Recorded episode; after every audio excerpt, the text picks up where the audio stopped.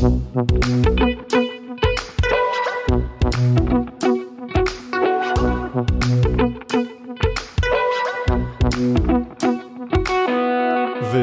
bei Praktisch Theoretisch, dem Wissenschaftspodcast aus der Uni Bielefeld. Wir stellen praktische Fragen, die wir dann mit wissenschaftlicher Theorie beantworten. Mit dabei ist natürlich Rebecca. Hallo. Und mein Name ist Stefan. Hallo. Einsteigen wollen wir heute mit einem Thema, was uns alle eigentlich schon seit fast zwei Jahren beschäftigt. Richtig gedacht, es geht mal wieder um die Corona-Pandemie. Zu Recht wird diese Pandemie ja als globale Krise bezeichnet und die Auswirkungen auf Teilbereiche der Gesellschaft, wie beispielsweise die Wirtschaft und Bildung, um mal nur zwei Beispiele zu nennen, sind gewaltig. Dazu könnt ihr auch die Folge mit Michaela Vogt hören, die wir im November veröffentlicht haben. Doch natürlich ist die Corona-Krise nicht die erste Krise, die wir durchleben. Vielleicht erinnert ihr euch, in den Jahren 2007, 2008 gab es eine globale Wirtschaftskrise mit ebenso weitreichenden Folgen, die wir heute vielleicht noch gar nicht richtig begreifen können. Unsere heutige Gästin ist Professorin für deutsche und transnationale Sozialpolitik und hat sich mit den sozialpolitischen Antworten auf beide Krisen beschäftigt. Wir begrüßen Frau Alexandra Karsch. Hallo, schön, dass Sie da sind. Hallo. Danke für die Einladung. Zunächst einmal die Frage, lassen sich diese beiden angesprochenen Krisen überhaupt miteinander vergleichen? Also was haben eine Wirtschaftskrise und eine Pandemie aus Sicht der sozialpolitischen Forschung überhaupt gemeinsam? Ja, die lassen sich schon miteinander vergleichen in der Hinsicht, dass beide natürlich starke arbeitsmarktpolitische Auswirkungen haben. Und äh, in dem Maße, wie der Arbeitsmarkt ähnlich oder auch unterschiedlich betroffen ist, wirkt sich das natürlich auf die sozialen Problemlagen verschiedener Gruppen in verschiedenen Arten aus. Und natürlich sind die Auswirkungen und die betroffenen Gruppen und die Dimension der sozialen Probleme jeweils unterschiedlich in den Krisen. Aber die sozialpolitischen Antworten, die man darauf braucht, sprechen die gleichen Systeme an. Also man muss ähm, sich arbeitsmarktpolitische Maßnahmen überlegen, aber eben auch sozialpolitische im Bildungssystem, in Bezug auf das Gesundheitssystem, auf verschiedene Gruppen bezogen. Also zum Beispiel die, die arbeitslos werden durch so eine Krise, müssen natürlich irgendwie versorgt werden. Darauf muss irgendwie reagiert werden. Und auch wenn es nicht immer genau die gleichen Gruppen sind, teilweise sind es aber auch die gleichen Gruppen, muss oder was heißt muss, es sollte eine sozialpolitische Antwort erfolgen. Und dann kann man sich eben im Ländervergleich zum Beispiel angucken, wie das ähnlich oder unterschiedlich geschehen kann. Vielleicht gehen wir noch mal einen Schritt zurück, weil das sind ja alles schon Aspekte, die wir auch schon in der Einleitung mal kurz angesprochen haben. Aber vielleicht vorher noch mal die Frage, was ist eigentlich eine Krise? Wie kann man das definieren? Wie würden Sie das definieren?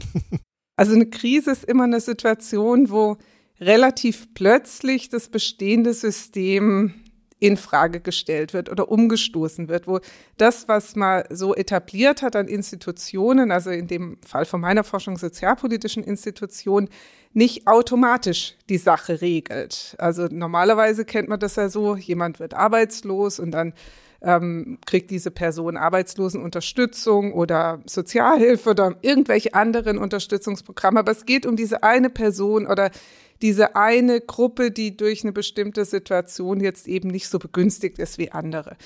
Und in der Krise kommt es plötzlich entweder unerwartet oder meistens unerwartet, ähm, aber dann in Bezug auf bestimmte Gruppen dann eben verstärkt vor. Und wenn man sich das jetzt eben bei Corona anguckt, das ist natürlich eine Extremauswirkung, weil plötzlich alle zu Hause bleiben sollten. Also selbst in den Bereichen, wo der Arbeitsplatz nicht gefährdet war, wurde die Arbeit umstrukturiert, konnte man nicht im gleichen Ausmaß arbeiten wie vorher? Ähm, oder es war nicht so klar, findet eine Weiterbeschäftigung statt, hat man das gleiche Lohnniveau wie vorher. Also genau das bedeutet eine Krise, man konnte es nicht vorhersehen, man hat keine automatische Reaktion darauf, es kommen neue Notlagen. Und oft, und das ist auch charakteristisch für Krisen, eben mit hohem Zeitdruck, weil es klar ist, das müssen wir jetzt lösen. Da können wir nicht sagen, ach, so langsam ändert sich die demografische Lage und die Leute werden älter, sondern es ist von heute auf morgen oder mit sehr wenig Absehbarkeit da drin. Und häufig auch mit einer gewissen Gefahr, dass es schlimmer wird oder dass da noch Folgewirkungen kommen. Also wenn man jetzt an eine Überschwemmung denkt, kann man sagen, okay, nach drei Tagen ist sie vielleicht vorbei. Aber es ist einem natürlich schon klar, dass deswegen nach drei Tagen das Haus nicht mehr steht. Und bei diesen globalen Krisen be ähm, bewirkt, äh, bewirken bestimmte Krisensituationen, dass eben Folgekrisen kommen und ähm, das auch lokal sich wieder ändert. Das hat man jetzt ganz gut gesehen bei Corona in dem ein Monat ist in dem einen Land besonders schlimm, im nächsten im anderen, aber trotzdem hat das eine Auswirkung, dass zum Beispiel in China bestimmte Situationen herrschen, auch auf Deutschland, auch wenn wir vielleicht gerade nicht in der gleichen Krisenphase sind. Jetzt haben Sie schon äh, drei Teilbereiche angesprochen, die dann von so einer Krise betroffen sein können, also sowohl von der Wirtschaftskrise als auch von jetzt so einer, so einer ähm, ja, Gesundheitskrise der Pandemie, der Arbeitsmarkt, ähm, der Bildungssektor und der Gesundheitssektor. Und es ist, glaube ich, äh, ziemlich ersichtlich, wie diese Krisen eben den Arbeitsmarkt und vielleicht auch die Bildung treffen können. Aber wie sieht es denn mit dem Gesundheitssektor aus, habe ich mich gerade gefragt, ähm, bei einer Wirtschaftskrise? Was wäre, vielleicht können Sie das als Beispiel mal so durchexerzieren, wie das sich darauf auswirken kann, oder ist dann der Sektor eben dann doch weniger betroffen? Ähm, das kommt immer darauf an, auf welchen Teilbereich von einem Gesundheitssystem oder Gesundheitspolitik ähm, im Allgemeinen man schaut. Also bei einer Wirtschaftskrise ist natürlich nicht unmittelbar die Bereitstellung von Gesundheitsdienstleistungen betroffen. Aber was zum Beispiel passieren kann, ist, dass durch die erhöhte Arbeitslosigkeit Leute aus Sozialversicherungssystemen rausfallen und die dann eben auch entsprechend nicht mehr gut in ihrer Gesundheitsversorgung sind. Da kann man jetzt sagen, für Deutschland ist das System eigentlich so angelegt, dass das nicht passieren sollte. Aber gleichzeitig ist auch für ein reiches Land wie Deutschland, wo eigentlich eine allgemeine Versicherungspflicht und ähm, Versorgung auch herrscht, ja auch ersichtlich, dass wenn jetzt zum Beispiel der Veranstaltungssektor, wo es, wo ja viele Freiberufler sind, die möglicherweise auch privat versichert sind, wenn der plötzlich als Ganzes zusammenbricht, und das muss ja nicht nur durch eine Gesundheitskrise ausgelöst sein, kann ja durch jede Krise ausgelöst sein, dass ein, ein Sektor nicht mehr funktioniert. Dass eben dann Personen plötzlich Schwierigkeiten haben, ihre Krankenkasse weiter zu bezahlen und dass eben die Systeme, wie man sie normal gedacht hat, ähm, die dann wieder auffangen würden, eben nicht gut funktionieren, wenn das sehr viele Personen auf einmal sind. Und von daher, je nachdem, auf was man guckt, können diese Auswirkungen da sein, aber natürlich sind sie jetzt in einer epidemischen Lage noch wesentlich mehr da als bei einer reinen Wirtschaftskrise, die dann ja auch oft wirklich bestimmte Sektoren mehr betrifft als andere. Und dann kann man auch sehr viel passgenauer für diese Sektoren sagen, ach, da sieht man es eine bestimmte Gefahr, es ist eine begrenzte Anzahl von Arbeitsmarktteilnehmerinnen und da kann man dann eben auch entsprechend drauf reagieren. Sie haben ja eben ähm, schon gesagt, dass es bestimmte Gruppen sind äh, häufig, äh, auf die das dann zutrifft. Und ich habe mich gerade gefragt, also wir in unserer größtenteils äh, Uni-Anbindung waren da ja dankenswerterweise sehr von verschont. Aber was ist zum Beispiel so mit den Selbstständigen? Waren ist das dann so eine Gruppe, auf die das zum Beispiel stärker zutreffen könnte? Also jetzt sowohl in der Wirtschaftskrise, ähm, wenn es dann eben schwieriger wird, die Krankenkasse zu bezahlen, als eben auch in, in der Corona-Krise? Also ich habe keine Forschung sozusagen zu bestimmten Versicherungsteilnehmerinnen gemacht, deswegen kann ich Ihnen das schwer sagen, ähm, ob das jetzt wirklich die ganz konkrete Auswirkung in Deutschland war.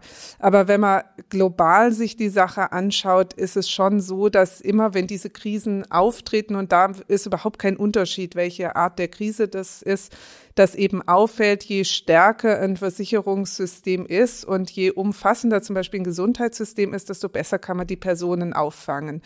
Und ähm, die, also es gibt äh, Länder, die so als Emerging Economies, also so Schwellenländer ähm, bezeichnet werden. Und da zeigt sich eben schon, dass diejenigen, also wie Thailand zum Beispiel, das ein ähm, sehr weit entwickeltes Gesundheitssystem hat, dass die das natürlich leichter hatten zu sagen, okay, und jetzt werden alle mit den entsprechenden Tests oder Impfungen oder so versorgt, weil die in einem System sind, wo man Personen auch erfassen kann, als wenn ein System das nicht hat und dann merkt, oh je, jetzt äh, fallen uns die Leute raus. Äh, die finanziellen Möglichkeiten sind nicht so, dass man automatisch auf Knopfdruck sagen kann, wird für alle bereitgestellt und teilweise die eben auch dann gar nicht erfasst sind, dass man gar nicht weiß, wie erreicht man dann bestimmte Gruppen.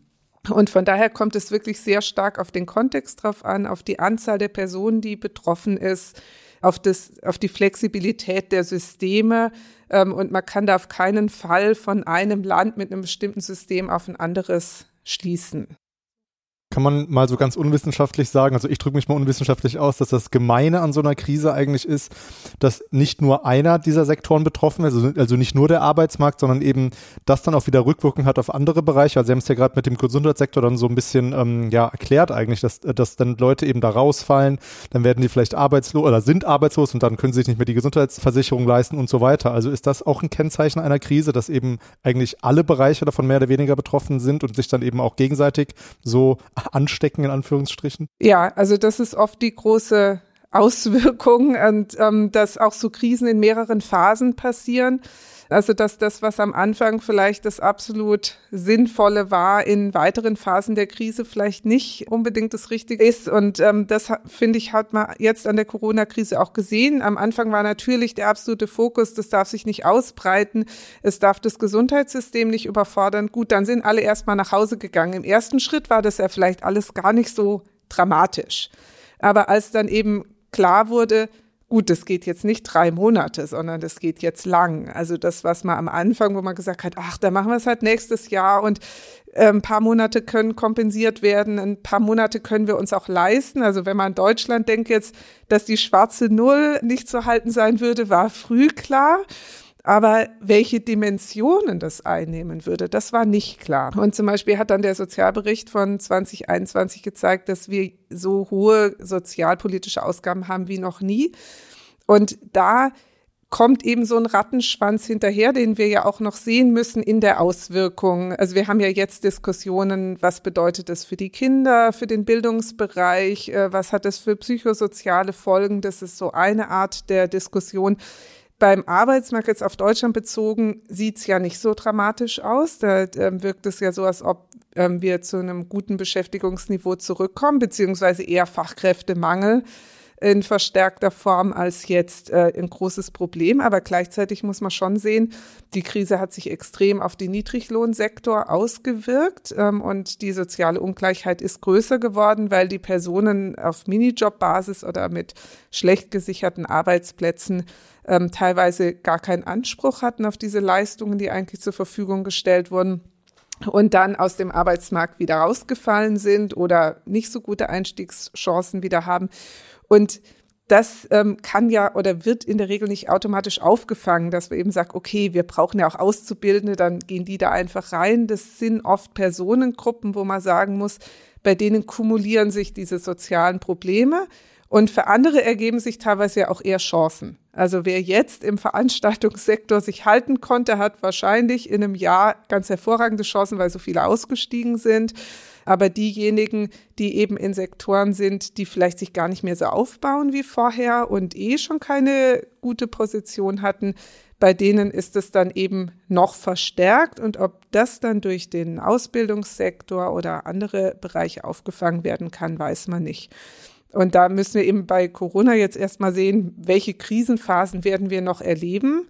Aber bei der, bei der globalen Wirtschaftskrise, da hat man zum Beispiel, kann man im Nachhinein sehen, dass die jungen Leute besonders betroffen waren und vor allem, also wenn man jetzt auf Europa guckt, die jungen Leute in Südeuropa und das hat zu einer Auswanderung geführt. Also da sind einfach die jungen Leute aus Spanien, Italien und so weiter, sind zum Beispiel viele nach Deutschland gekommen, weil sie gemerkt haben, das baut sich nicht wieder auf. Sie werden die Arbeitsmarktchancen nicht haben. Und wenn Sie Familie gründen wollen, müssen Sie irgendwo hin, wo Sie den entsprechenden Job haben. Und gerade im Ländervergleich sieht man dann eben, dass es Länder gibt, eben wie Deutschland, die sehr stark profitiert haben im Nachhinein und andere, die das, die diese Krise noch gar nicht überwunden hatten, als jetzt die Corona-Krise eingesetzt hat, wo sich dann diese Probleme eben wieder kumulieren. Ich habe mal eine ganz kurze, nochmal basale Zwischennachfrage. Ja. Ähm, und zwar, Sie haben eben schon gesagt, die sozialpolitischen Ausgaben waren quasi so hoch wie noch nie oder schon ja. lange nicht mehr. Was fällt denn da eigentlich genau drunter, damit man sich das nochmal so ein bisschen ähm, vorstellen kann, was eigentlich alles in diesen sozialpolitischen Bereich fällt? Ja, also da ähm, ja, ist immer ein bisschen schwierig, weil es auch im Ländervergleich sehr unterschiedlich ist, was unter Sozialpolitik gefasst wird. Aber die ganzen arbeitsmarktpolitischen Maßnahmen, die sozusagen nicht regulierend sind, sondern Aufstockung von Arbeitslosenhilfen, besondere Beachtung bestimmter Gruppen, ob die zusätzliches brauchen, dann die familienpolitischen Leistungen, also Kinderkrankengeld.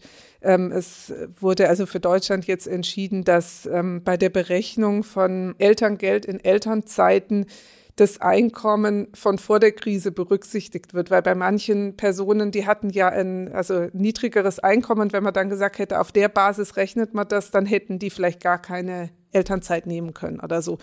Dann gesundheitspolitische Ausgaben, also alles, was sozusagen von staatlicher Seite da reingezahlt wird und nicht nur aus den Beiträgen, alles, was zu Beitragsstabilitäten geführt hat oder wo ähm, jetzt in den ähm, Bildungssektor oder für Kinder diese besonderen Ausgaben kamen, das würde man da alles reinrechnen dann. Mhm. Aber dann gibt es natürlich auch noch andere Bereiche oder so Bereiche, die so wo das immer sehr schwer zuzuordnen ist. Und ähm, so genau habe ich den Bericht nicht analysiert, dass ich Ihnen sagen könnte, genau dieses ist da reingeflossen. Aber natürlich wurden auch Krankenhäuser extra unterstützt, als man gemerkt hat, die brauchen jetzt zusätzliche Geräte und Fachkräfte und so weiter. Also da gibt es dann immer auch so Bereiche, wo man sagt, gut, das fällt dann in eine gesundheitspolitische Kategorie wo dann die Frage ist, ist das jetzt reine Sozialpolitik oder wie wird das jetzt gefasst genau und unter welche Ausgaben mhm. geht das? Ah, ich glaube, das hat es aber schon nochmal ganz gut gezeigt, weil den Eindruck hatte ich nämlich, ähm, habe ich nämlich auch oft, dass sich das eben so teilweise so überlagert und man den dann ja auch flexibel schauen muss, so was brauchen wir denn gerade, ne? Also ja. sie haben jetzt auch oft das Wort zusätzlich und was wird benötigt. Also das, da ja. muss man ja auch einfach schauen. Ich glaube, das hat nochmal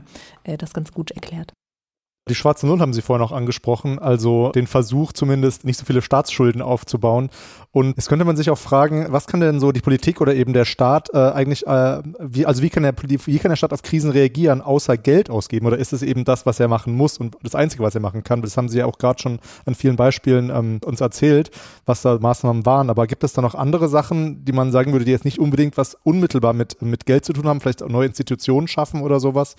Die ähm, auch viel Geld also, kosten die auch Geld kosten. Genau, deswegen meine ich halt, ob, aber also ja, ja. genau, das war ähm, so die Frage. Also in, in den 90er Jahren gab es ja auch eine Wirtschaftskrise und in dieser Krise war die Tendenz zu sagen, der Wohlfahrtsstaat ist zu teuer.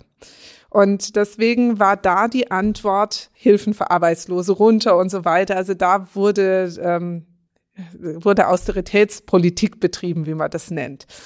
Und man hat dann aber gesehen, also sozusagen ähm, im Verlauf und dann auch mit dem, was als angemessen empfunden wurde in der globalen Wirtschaftskrise dann ähm, 2007, 2008, dass es durchaus Sinn machen kann und mehr Sinn machen kann, gerade im sozialpolitischen Bereich, da wirklich, also ganz stark auf das Finanzielle zu gucken, zu investieren, auszugleichen, um den Arbeitsmarkt nicht kaputt gehen zu lassen.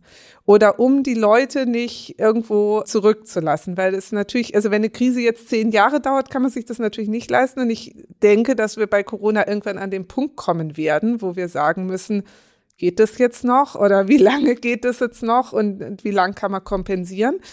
Aber für kürzere Krisen macht es tatsächlich in der sozialpolitischen Logik, aber auch in der arbeitsmarktpolitischen Logik mehr Sinn zu sagen, jetzt investieren, um hinterher eine stabile Situation zu haben. Und wenn wir jetzt, ich glaube, im Moment sind wir so bei fünf Prozent Arbeitslosigkeit, sagen wir mal, die geht sogar noch ein Stück zurück, dann haben wir natürlich eine fast Vollbeschäftigung. Das füllt die Kassen dann hinterher wieder. Aber auf der anderen Seite ist natürlich, und das ist natürlich auch eine berechtigte Diskussion, zu sagen, wie weit kann man das führen, weil wir gleichzeitig natürlich trotzdem eine alternde Gesellschaft haben. Und weil trotzdem die Babyboomer in Rente gehen und so weiter. Und dann muss man halt irgendwann sagen, gut, bis zu welchem Punkt ist das noch im Gleichgewicht? Und an welchem Punkt müsste man dann sagen, jetzt muss man sich natürlich immer noch um die Schwächsten kümmern, aber jetzt muss man auch wieder das laufen lassen und, und sehen, dass sich die Sozialkassen in dem Fall dann wieder nachfüllen, da wo sie nicht gefüllt sind. Aber wenn natürlich die, also wenn hohe Beschäftigung ist, dann geht natürlich auch permanent Geld ins System. Also ist ja auch nicht so, dass man einfach nur Geld aufbraucht. Aber ja, sozialpolitisch ist es, ist Stand der Dinge im Moment. Lieber diese Konjunkturpakete schnüren und lieber großzügig schnüren, um hinterher nicht lauter kaputte Systeme oder sehr stark zurückgeworfene Personengruppen zu haben, in die man dann später sehr viel investieren muss, um sie wieder zu integrieren oder die sich vielleicht gar nicht mehr integrieren lassen. Und das ist sozusagen, also vor allem an Langzeitarbeitslosen kann man dann solche Diskussionen führen, wenn man sagt, ja, ist vielleicht insgesamt teurer, wenn man sich nicht effektiv um die kümmert, als zu sagen, oh, das ist uns jetzt hier alles zu teuer und dann äh, wird schon irgendwann, die werden es schon selber wieder hinkriegen oder so. Was Sie auch schon angesprochen haben, sind Krisenphasen. Natürlich wollen wir jetzt alle von Ihnen wissen, wann ist denn die Krise vorbei? Nein, äh, Spaß beiseite. Ähm, gibt es da so Idealtypen? Also was, was sind, was können Sie für Krisenphasen ausmachen? Jetzt sowohl in, in, oder kann man das allgemein sagen oder können Sie das jetzt vielleicht eher an der Corona-Pandemie festmachen, wo wir gerade sind? Oder, ähm, du ja, denkst jetzt an sowas wie so Phasen? Rezession und dann wieder so Wirtschaft. Nee, also vielleicht so Phase 1, äh, wie, wie bei so einer Trennung. Phase 1, un, äh, man glaubt's nicht, Phase 2, Trauer und sowas. Nein, ähm, also, nee, aber gibt es da eben solche, kann man da so Phasen ausmachen, die quasi immer irgendwie zutreffen? Idealtypen also, eben. Also es gibt äh, bei den Krisen, die ich mir jetzt angeguckt habe und sozusagen unter sozialpolitischer Perspektive würde ich sagen, es gibt so eine frühe Krisenphase und eben für die letzten Jahre eine, wo sich gezeigt hat, schnell Konjunkturpakete. Und dann gibt es Anpassungen in mehreren Schritten. Also jetzt bei Corona haben wir gesehen, es gab dann bei den Bereichen, die als sehr stabilisierend empfunden wurden, gab es dann immer Verlängerungen. Also noch mehr Kinderkrankentage oder Kurzarbeitergeldverlängerung, diese Sachen. Das hat, also ich würde nicht sagen, das sind einfach nur die typischen, weil es kommt wirklich darauf an, in welchen sozialpolitischen oder insgesamt politischen Bereich man guckt und wie die Dynamik von so einer Krise ist. Also würden wir jetzt weiterhin eine starke Überlastung des Gesundheitssystems sehen, wäre sicher der Fokus mehr da drauf. Da wäre sicher mehr also nochmal ein Paket draufgepackt worden, um zu sagen, okay, jetzt sind es vielleicht nicht die Intensivstationen, aber die Normalstationen, also brauchen die Krankenhäuser eine bestimmte Unterstützung. Und arbeitsmarktpolitisch ist es eben genauso. Je nachdem, wie sich die Krise entwickelt, kommen bestimmte Phasen und Schritte hinterher. Aber ich glaube, es ist wirklich was, was man nur im Nachhinein dann wieder richtig analysieren und als Phasen unterscheiden kann und kein kein prognostisches Mittel sozusagen, wo man sagt, es sind immer drei bis fünf Phasen, die äh, immer mehr oder weniger mhm. intensiv sind. Und da ist halt der Vorteil an, an starken Wohlfahrtsstaaten, dass die eben oft die Möglichkeit haben, dann zu sagen, okay, jetzt ist der Fokus hier äh, ja auf dem Arbeitsmarkt und dann sehen wir aber, jetzt brauchen wir mehr Psychotherapeuten oder so, um ganz andere Krisenauswirkungen mittel- oder längerfristig dann irgendwie auffangen zu können. Aber da kommt es wirklich auch stark auf das Land drauf an und auch sozusagen so ein, ja, in diesem Fall pandemischen Verlauf, äh, weil dadurch, dass der ja keine absolute Gleichzeitigkeit ist, ist jetzt, also sieht man allein an den ähm, Präventionsmaßnahmen, dass zum Beispiel Großbritannien und Dänemark in eine andere Phase eingetreten sind. Ähm, teilweise, weil sie vielleicht einen Schritt weiter mit der Pandemie sind, aber teilweise auch, weil politisch halt andere Entscheidungen getroffen werden. Und es ist nicht nur die Problemlage, die den nächsten Schritt bedingt, sondern die Einschätzung, äh, die jeweilige Regierung, die Möglichkeit dieser Regierungen zu handeln, ob sie in diese Phasen gehen oder eben sagen, gut, wir haben jetzt einmal was aufgesetzt, wenn das Geld aus ist, dann können wir nicht mehr viel machen. Der Rest muss alleine passieren. Aber eben diese Argumentation, man muss immer schauen, auf welchen Aspekt man schaut, äh, den man sich anguckt, weil es, also wenn es jetzt zum Beispiel um nicht finanzielle staatliche Sozialpolitik, sondern eine Diskussion über Solidarität gehen würde, würde ich ganz andere Krisenphasen identifizieren können, als wenn ich sage, wie wurden denn dann arbeitsmarktpolitische Mittel jetzt eingesetzt und was wird äh, kontinuierlich gemacht und was wird äh, wieder zurückgeschraubt oder so. Mit Peter Kramper haben wir eine Folge zum Neoliberalismus aufgezeichnet und da musste ich jetzt ein bisschen dran denken. Das, haben Sie, glaube ich, vorhin irgendwie, haben Sie da, haben Sie da, haben Sie das so anklingen lassen.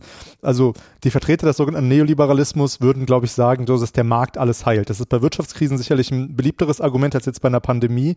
Aber ähm, haben Sie sowas auch untersucht? Also gibt es da eben auch ähm, Meinungen, die sagen, ähm, man sollte eigentlich gar nicht so viel tun und sich das irgendwie selber regeln lassen. Ist vielleicht bei einer Gesundheitskrise ein bisschen ja, zynischer als jetzt bei so einer Wirtschaftskrise, aber ist Ihnen da was untergekommen? Also jetzt mal auf den Bereich der globalen Sozialpolitik springend, da habe ich das mehr untersucht als jetzt in Bezug auf Deutschland zum Beispiel. Da gibt es sicher andere, die viel besser drüber sprechen können da ist es wirklich, das war die Diskussion der 90er Jahre und auch in, in den 70ern. Das, die, also die, das goldene Zeitalter des Wohlfahrtsstaates sozusagen in der Nachkriegszeit bis eben 60er, 70er Jahre rein funktioniert hat, in denen Staaten, die das gemacht haben und sich leisten konnten, wirklich tolle Sozialmodelle aufgebaut und dass dann so ein Punkt kam, äh, wo so Stimmen stärker wurden, das ist zu viel, das können wir uns nicht leisten. Ähm, da haben die Leute auch Selbstverantwortung, die werden faul und das, das geht so alles nicht. Und da haben auch eben die globalen Institutionen, die konnte man so richtig aufteilen danach, dass man eben sehen konnte, okay, die Weltbank, die OECD, der Internationale Währungsfonds, die haben stark diese neoliberalen Empfehlungen auch gegeben und, und gesagt, hey, passt auf, dass ihr nicht zu weit geht. Und das hat sich tatsächlich dann in den 2000er Jahren im sozialpolitischen Bereich geändert. Also da fingen diese Organisationen an, sich auch zusammenzutun unter dem Headword Social Protection Floor und eben zu sehen, was ist eigentlich die Funktion von Sozialpolitik? Also was ich vorhin schon so gesagt habe, dieses hilft es nicht, Leuten über diese Notlagen zu helfen, damit sie später stabil in diesen, also in den staatlichen Systemen oder gesellschaftlichen Systemen auch funktionieren können. Und ist es nicht viel mehr wert, da zu investieren, um den Rest des Lebens sozusagen nicht von solchen Unterstützungen abhängig zu sein? Und das hat sich auf so einem, ja, so einem, auf einer Diskursebene stark geändert. Aber wenn man zum Beispiel die Literatur sich anguckt zu den Empfehlungen, die EU ähm, und Währungsfonds in der Wirtschaftskrise an die besonders betroffenen Staaten gegeben haben, dann waren diese konkreten Maßnahmen überhaupt nicht das, was der globale Diskurs eigentlich war, sondern die haben ja Griechenland dazu gebracht, im Gesundheitssektor und im Rentenbereich ganz extreme Einschränkungen zu machen. Und von daher gibt es da so eine richtige Diskrepanz in der Literatur. Also je nachdem, wo man hinguckt. Also ich persönlich habe zum Beispiel die Reaktion in Schweden auf diese Krise angeguckt. Ja, da war im, im Gegensatz zu den 90er Jahren, haben die da 2008, 9, 10 haben die äh, ja ihre Konjunkturpakete gehabt und expandiert und die Krise war kurz und alles war gut. Und, also es gibt ja Diskussionen über den Niedergang des schwedischen Sozialstaats, aber in der Phase äh, war sicher nicht sozusagen der Hauptpunkt, obwohl man das mit neoliberaler Logik hätte begründen können. In Deutschland war es es auch nicht. Aber eben diese Empfehlungen zu den südeuropäischen Staaten, die sind schon hochproblematisch gewesen und die passten schon viel mehr in das Schema von spart euch jetzt erstmal wieder an einen Punkt, wo ihr dann überlegen könnt, wie ihr investiert. In der jetzigen Krise habe ich keine Länderstudie in dem Sinn gemacht. Die globalen Diskurse haben genau da angesetzt, wo sie in der Wirtschafts- und Finanzkrise sozusagen, also nicht aufgehört, die ging ja weiter, aber das ist genau die gleiche Stoßrichtung und eher noch mal stärker. Also wenn man sich zum Beispiel die Ebola-Krise anguckt, da war das so, dass für die afrikanischen Staaten eben ganz klar gezeigt wurde, oder haben die internationalen Organisationen gesagt, wir haben doch immer gesagt, starke Gesundheitssysteme sind wichtig. Und jetzt sehen wir, hier kommt die Krise, die können nichts machen. Und hätten sie ein besseres Gesundheitssystem, konnten, könnten sie es wenigstens diagnostizieren, was da ist. Also die hatten teilweise nicht mal ein Labor in dem ganzen Land, mit dem sie hätten rauskriegen können, was da gerade am Laufen ist und waren sehr stark auf internationale Hilfe angewiesen. Und von daher ist diese Frage, neoliberal oder nicht, muss man wirklich runterbrechen auf das Land, die Situation, auf die Ebene des Diskurses, auf das, was wird gesagt und das, was wird gemacht. Also eben, ich würde für diese Krise ein relativ positives Bild oder habe ich auch ein relativ positives Bild von Deutschland geben, aber die soziale Ungleichheit steigt. Und das ist halt dann dieser Gegensatz, wo man sagen muss, naja, ähm, wenn die Armen aber trotzdem immer ärmer werden und die Reichen immer reicher, dann ist es ja eine Sache, wenn die breite Masse von den schlimmsten Krisenauswirkungen beschützt wird. Aber das treibt uns langfristig trotzdem in eine sehr, sehr finanziell aufgespaltene Gesellschaft. Und das verstärkt eben Tendenzen, die an Deutschland schon sehr, sehr lange ähm, kritisiert werden, auch von Organisationen wie der OECD, wo einfach gesagt wird, es tut sich nichts. Es, es geht, wenn überhaupt, geht es immer noch in die falsche Richtung. Und dann müsste man halt ein sehr viel kritischeres Zeugnis da ausstellen und sagen, ja, wenn das das Ziel gewesen sein sollte, und am Anfang haben wir gedacht, die, diese Gesundheitskrise macht uns eher gleich, weil jeder Mensch gleich gefährdet ist erstmal, Aber in der finanziellen Auswirkung ist es einfach überhaupt nicht so. Sie haben vorhin äh, ja gesagt, Konjunkturpakete schnüren, so, also ich nenne das jetzt mal so Prävention auch in einer äh, gewissen Hinsicht. Man hat aber durchaus das Gefühl gehabt, gerade durch die Corona-Krise, dass das irgendwie vorher nicht passiert ist. Also wo war da eigentlich die Prävention? Also wenn man sich so, in, so als Beispiel mal eben die Schule, den Bildungssektor anschaut, ähm, wie weit die äh, vorangeschritten waren mit der Digitalisierung. Gar nicht. ähm, das ist ja schon sehr irgendwie erschreckend, weil man ja schon wirklich das Gefühl hat, das haben Sie auch vorhin schon mal gesagt, man wartet erstmal so ab und dann macht man erstmal nichts und man hat zwar irgendwie Ideen, aber irgendwie passiert da in der Umsetzung erstmal ganz lange nichts. Oder auch solche Fragen wie, was passiert eigentlich, wenn uns nochmal so ein Virus trifft? Das, das, also das kriegt man ja im Alltag nicht so mit, aber das wird ja von Expertinnen mit Sicherheit diskutiert. Ähm, was gab es da für Vorkehrungen? Also ist da irgendwie gar nichts passiert, weil man hatte ja wirklich den Eindruck, man ist eher so, oh, okay, was machen wir jetzt? Also was ist da in der präventiven Sozialpolitik irgendwie passiert oder auch nicht passiert? Ja, also auch das ist also kann man sehr unterschiedlich beantworten. Ich stimme da voll zu mit ähm, Digitalisierung und teilweise auch Präventionsschutz. Und äh, da fand ich auch, dass wir nicht besonders schnell waren und dass sich auch unser föderales System als nicht besonders geeignet herausgestellt hat, um eben schnell und wirksam auf solche Krisensituationen zu reagieren. Trotzdem, wenn man es jetzt rein sozusagen auf unseren Wohlfahrtsstaat bezieht, ist natürlich so eine Institution alleine schon, also hat einen ganz hohen präventiven Charakter. Also wir können natürlich nur deswegen sagen, wir äh, richten jetzt ganz schnell Kurzarbeitermöglichkeiten ein, weil das im System funktioniert.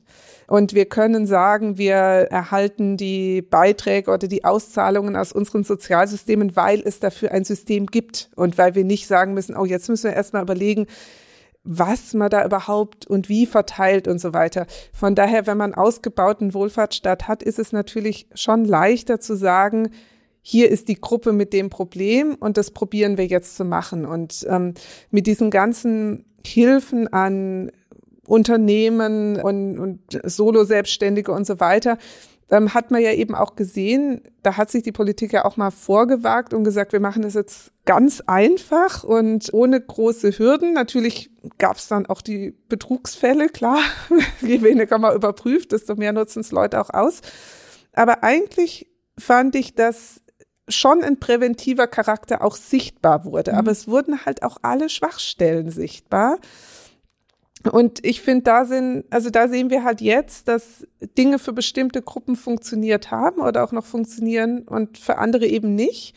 Und dass sich diese Diskussion und äh, Konflikte eben an ganz vielen Linien abspielen. Also da gibt's einen Alt-Jung-Konflikt, da gibt's einen, ja, Reich-Arm-Konflikt und so weiter. Und dann gibt's sicher, wenn man sich jetzt einzelne Sparten von Arbeitsmärkten oder ähm, Regionen oder so anguckt, nochmal ganz große Unterschiede, wo die einen eben sagen, ja, ist doch super, ich weiß jetzt, wie toll es im Homeoffice ist und kann sogar meinen Anspruch da geltend machen und äh, war keine besonders schöne Zeit, aber insgesamt ist nichts passiert und in anderen Bereichen, wo halt die Leute in keine Kategorie gepasst haben. Mhm. Und von daher würde ich würde ich dafür plädieren, dass man diese Diskussionen teilweise trennt. Also dass die Tatsache, dass es nicht alle leicht fanden, gleich in, in guten Online-Unterricht einzusteigen zum Beispiel. Ähm, natürlich zeigt, dass wir mit der Digitalisierung nicht besonders weit sind, aber nicht insgesamt heißt, dass das ganze Bildungssystem ähm, nichts bringt. Ähm, oder die Tatsache, dass äh, wir gerade im, im Bereich Wohnen und ja und, und Immobilien und so weiter ja da, da bahnt sich oder ist schon eine riesensoziale Krise da. Aber trotzdem gab es in der, war ein Teil der Krisenpolitik auch zu sagen, Leute dürfen jetzt nicht rausgekündigt werden, ganz egal was passiert. Also da war dann ein Element, wir müssen jetzt Leute schützen und das im Sinn der Pandemie macht es überhaupt keinen Sinn, wenn jemand umzieht oder auf der Straße sitzt oder so. Aber es hat das Problem nicht gelöst, sondern eher verstärkt. Mhm. Und da muss man halt dann wirklich eben schauen, an welchem Ende diskutiert man gerade und ähm, für wen haben sich hier Möglichkeiten eröffnet und äh, wer hat sich vielleicht sogar wohler gefühlt in der Situation und für welche Gruppen hat sich es auch massiv negativ ausgewirkt. Finde ich nochmal eine ganz wichtige, also ganz wichtig, dass Sie das so betonen, äh, weil das ist, glaube ich, immer das Problem, dass man viele Diskussionen vermischt und auch viele Themen vermischt und einem bestimmte äh, Achievements, ähm, Äh, deutsches Wort. Ähm, bestimmte äh, Dinge, die man Errungenschaften? Ne? Errungenschaften, genau, bestimmte Errungenschaften, ähm, dass man die dann wieder vergisst. Also eben das, der Teil zum Beispiel auch mit den ähm, auf dem ähm, Immobilienmieterinnenmarkt. Ähm, und was ich auch nochmal spannend fand, für mich zum Beispiel Kurzarbeit war mir vorher, also ich habe das schon mal gehört, aber ich hatte da überhaupt kein, also ich hatte damit einfach nie was zu tun. Und diese ähm, Tatsache, dass eben solche Krisen natürlich auch Schwachstellen sichtbar machen, hat ja auch einen Vorteil, weil man dann eben plötzlich ja auch seine blinden Flecken so ein bisschen äh, beseitigt hat und irgendwie auch selber mehr Vorstellung davon hat, was es eigentlich auch alles für Instrumente, nenne ich das jetzt mal, Maßnahmen gibt. Das finde ich irgendwie auch nochmal einen ganz wichtigen Punkt. Ähm, mir ist jetzt noch so eine spezifischere Frage eingefallen ähm, zu, zum Thema so soziale Ungleichheit. Also bei uns fiel das ja auch mit in Wahlkampf und, und Wahlen und so weiter, also in Deutschland. Aber zum Beispiel solche Themen wie Bürgerinnengeld oder Erhöhung des Mindestlohns oder Erhöhung von 450 Euro auf, ich glaube, 520 ja. war es, ne? Eurojobs, sind das denn Dinge, die irgendwie was bringen können aus Ihrer Sicht? Oder ist das auch nur der Versuch, irgendwas zu stopfen, was eigentlich noch nicht so den ist jetzt vielleicht führt ein bisschen in eine andere Richtung, aber habe ich mich gerade gefragt, ob, ob durch Corona noch mal klarer geworden ist, dass man das irgendwie machen muss, dass man nicht einfach irgendwie viele Jahre lang bei 8,50 Euro rumkrebsen kann ähm, und alles andere entwickelt sich weiter, aber das irgendwie nicht. Ja, also bei diesen Themen insgesamt natürlich, wenn man als Sozialpolitikforscherin ist, ähm, wünscht man sich natürlich in der Regel, dass da eher mehr ist und dass die Versorgung sehr gut ist. Aber ich glaube, ich würde es ich würde es andersrum fassen. Also wir haben sozialpolitische Themen und Probleme, die trotz der Krise bestehen. Und es ist total wichtig, dass die auf der Agenda bleiben und dass die weiterverfolgt werden. Und ich fand in der Wahlkampfzeit war es wirklich schwierig, weil es gab eben dieses große Krisenthema, was irgendwie äh, behandelt werden musste und gleichzeitig haben die Parteien natürlich auch probiert mit ihrem Standardprogramm und ähm, das war sehr schwer, das zu platzieren in, in einer bestimmten Art und dann irgendwo zufriedenstellend damit umzugehen. Und auch jetzt finde ich in den ersten Wochen der neuen Bundesregierung merkt man, es ruckelt alles und äh, es kommt was voran, auf das man gewartet hat, aber gleichzeitig äh, möchte man sich ja erstmal mit Corona sicher fühlen und so weiter. Also das ist sicher auch einfach nicht leicht. Ich glaube, das sind Themen, um die wir nicht drum rumkommen, aber ich bin froh, dass kein Diskurs eingesetzt hat von wir können uns nach der Corona-Krise gar nichts mehr leisten oder die Arbeitsbedingungen werden immer schlechter. Aber ein Teil ist natürlich, dass wir da in bestimmten Sektoren halt den Arbeitskräftemangel haben. Und ähm, das ist jetzt auch gerade in diese Impfpflichtdiskussion reingekommen. Was passiert eigentlich, wenn wir eine Impfpflicht in Sektoren einführen, wo die allermeisten sagen, da müssen alle geimpft sein, aber wo wir auch keine Person verlieren dürfen? Und oder auch dieses diese Homeoffice-Sache. Ähm, die jetzt nochmal auf ganz andere Gruppen als vorher, ja, sich auswirkt oder wo man sagt, ja, hat doch gut funktioniert, warum sollen die da nicht auch ihre Ansprüche haben? Das ist eine komplett Umorganisation von ganz vielen Bereichen und wir müssen erst mal sehen, was heißt es dann? Wie funktioniert das wirklich? Was ist ein Vorteil? Was ist ein Nachteil? Und daran sieht man halt auch mal, also auf der einen Seite hat man in entwickelten Wohlfahrtsstaaten gleichzeitig diese ähm, kontinuierlichen Themen und Herausforderungen und die Krisensachen. Aber das, was man aus einer Krise, in einer Krise macht oder aus einer Krise lernt, ist nicht automatisch die Lösung für den Normalzustand, der ja dann auch nach der Krise wieder anders aussieht als vor der Krise. Und ich glaube, in diesen, in dieser Mischung muss man irgendwie versuchen zu sehen, also wenn man jetzt ja ein Bürgergeld oder eine Grundrente ähm, oder Erhöhung von dem Mindestlohn nimmt, ein, ein Großteil davon reagiert auf die, die allgemeine Krisenlage des Wohlfahrtsstaats. Und es muss aber trotzdem noch zu der Nachkrisensituation dann passen. Und es kann natürlich sein, dass man dass dann an Leute anfangen zu diskutieren, wir können uns was nicht mehr leisten. Oder es muss jetzt anders sein. Oder man eben feststellt, okay, das eine ist jetzt viel weniger ein Thema als das andere. Was das haben Sie auch schon gesagt, so man muss es einfach in den Ländern sehr ähm, nach deren Struktur, nach deren äh, gesamten, äh, in dem Fall Sozialsystem, Gesundheitssystem, wie auch immer, sich anschauen, wie das funktioniert. Aber wie macht man das denn eigentlich überhaupt noch als globale ähm, Sozialpolitikforscherin da irgendwie noch vergleichbare, also ob es wirklich vergleichbar ist, wahrscheinlich wieder eine andere Frage. Wie geht man damit in der Forschung um, dass es eben so unterschiedlich ist und dass wir eben zum Teil Länder haben, die irgendwie noch neun, ich weiß nicht, ob das die aktuellen Zahlen sind, neun Prozent Impfquoten haben äh, gegen 80 Prozent oder so. Also kann man das überhaupt noch gut vergleichen, wie das da alles geschieht und wie viel, ähm, wie groß, wie groß ist die Rolle, die, die Geschichte des Landes und äh, ja, eben die, die Historie und vielleicht auch die geografische Lage. Also was spielt da alles eine Rolle bei diesen Unterschieden?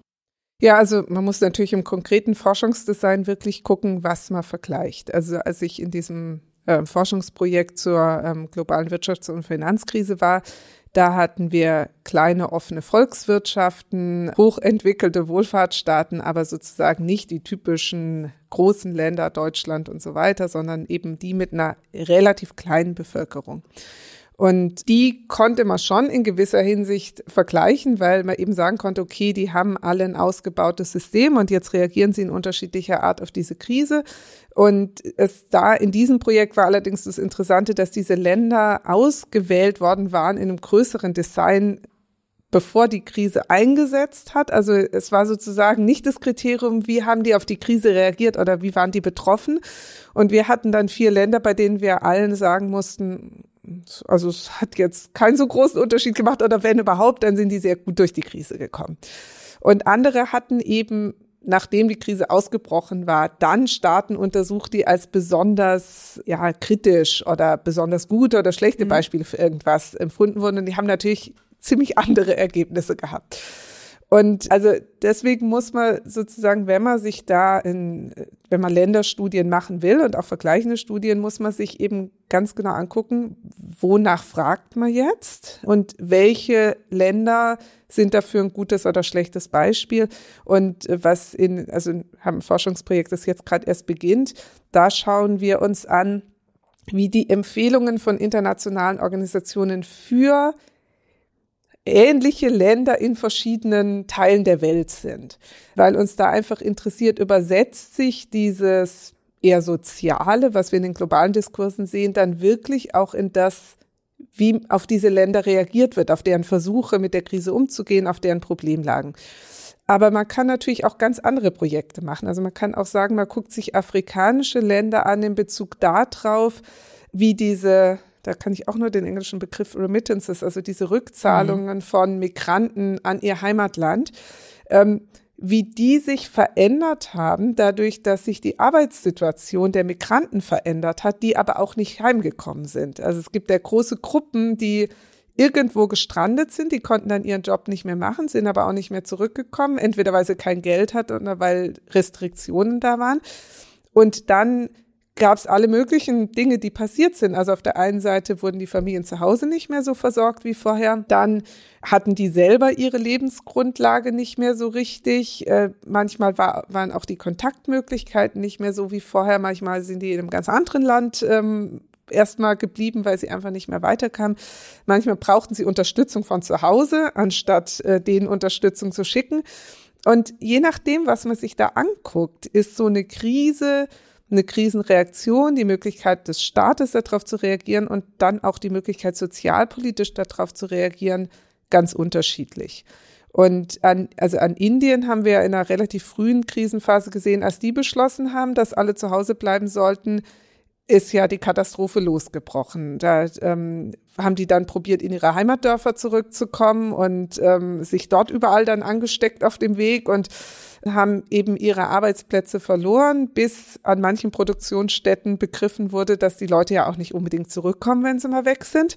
Dann wurden wieder irgendwelche Möglichkeiten gesucht, die in sehr schlechten Behausungen unterzubringen und ihnen den Lohn nicht auszuzahlen, wenn sie ähm, jetzt gehen. Also da sind nochmal ganz andere Problemlagen entstanden. Deswegen kann man nicht einfach vergleichen. Und deswegen kann man auch im Prinzip nicht einfach Krisenphasen äh, definieren, weil die so unterschiedlich aussehen und eben auf diese transnationalen Personengruppen sich auch komplett unterschiedlich auswirken. Mhm. Aber meine Forschung bezieht sich in ganz starkem Ausmaß darauf, internationale Organisationen zu vergleichen und zu sehen, was sagen die, äh, sagen die das Gleiche, streiten die sich, ähm, wo legen die ihre Schwerpunkte, wie gestalten die die Zusammenarbeit mit den Staaten, um vielleicht Unterstützung leisten zu können in einem gewissen Maße. Also nicht, dass man das jetzt nicht schon gehört hat oder so sich grob das vorstellen kann, ähm, aber was ist denn jetzt auch für die Forschungsdesigns, was Sie eben angesprochen hatten, so wer hat was besonders gut oder schlecht gemacht?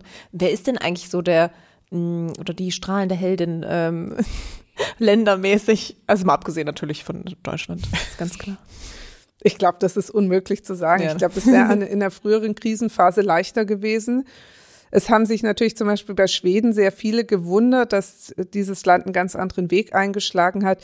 Ich glaube, zum jetzigen Zeitpunkt ist es irrelevant, ja. weil es gar nicht so extrem anders ausgegangen ist. Und auch da kommt es ganz stark auf den sozialpolitischen Bereich an und auf die Auswirkung, die man sich anguckt. Also wenn man sich zum Beispiel jetzt den Pflegebereich anguckt, kann man ja sagen, ja, also Deutschland hat da Maßnahmen ergriffen, man konnte zu Hause pflegen, es wurde probiert, in den Pflegeeinrichtungen die Versorgung aufrechtzuerhalten, aber die älteren Leute haben natürlich massiv unter den Kontaktbeschränkungen gelitten und das hat man am Anfang natürlich überhaupt nicht so richtig mit einbezogen, dass denen vielleicht noch schlechter geht, wenn sie mit gar niemandem mehr sprechen können. Aber ich habe von Australien gehört, habe ich nicht selber forscht, aber hat jemand auf einer Konferenz vorgestellt, dass da ein ganz massives Pflegeproblem aufgetreten ist, weil die, das System dort ist, dass selbst wenn eine Person in der Pflegeeinrichtung ist, die Familie ganz stark mit unterstützt, also teilweise mitbetreut oder Essen hinbringt und so weiter.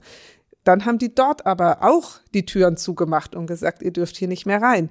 Und gleichzeitig sind, also es wurden ja nicht nur äh, migrantische ArbeitnehmerInnen entlassen, sondern die sind auch teilweise selber nach Hause gegangen, weil sie gesagt haben, dann will ich lieber bei meiner Familie sein. Ich weiß nicht, ob ich die noch mal sehe. Also sind denen ganz viel Arbeitskräfte da auch verloren gegangen. Und dann hatte man eine Doppelbelastung, dass die Angehörigen nicht mehr helfen konnten und weniger Pflegekräfte da waren. Und das hatte massive Auswirkungen auf die Versorgung der Pflegebedürftigen dort, bis hin, soweit ich es verstanden habe, zu Todesfällen, weil die Versorgung nicht gewährleistet werden konnte. Und auch da merkt man eben, jetzt kann man natürlich vergleichen und sagen, dieses Land hat so und so viel da reingegeben oder diese Regelung getroffen, wie auch immer. Aber die Auswirkung hat was mit dem System zu tun, was eben dann dort ist. Und äh, das hätte dann vielleicht in Australien, hätten die genau das Gleiche wie in Deutschland gemacht, einen ganz anderen Effekt gehabt. In Australien konnten sie wahrscheinlich besser mit dem Homeschooling umgehen, weil sie ja dort äh, in allen möglichen Remote Areas auch einfach Konzepte dafür haben, wie man so unterrichtet, mhm. äh, was es dann wiederum in Deutschland nicht gab, weil kein Mensch so in die Schule geht, dass zwischendurch die Lehrerin mit dem Hubschrauber vorbeikommt oder sowas.